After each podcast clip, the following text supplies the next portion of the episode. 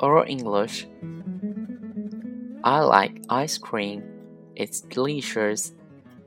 I don't like ice cream. It's too sweet. I'm hungry. I want some bread. I'm thirsty. I want some water. Can I help you? I'd like some ice cream. Have you been to Hong Kong? Yes, I have. No, I haven't. What do you have for breakfast? I have some noodles for breakfast.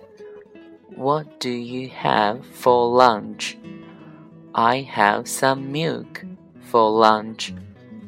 What do you have for dinner? I have some bread for dinner. Have you been to Hong Kong? Yes, I have. Have you been to Hong Kong? No, I haven't.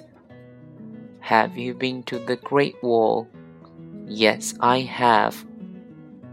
Have you been to the Great Wall? No, I haven't. Where are you going? I'm going to the sea.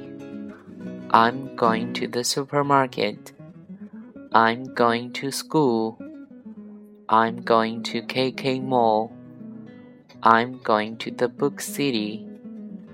I'm going home. I'm going to the pool.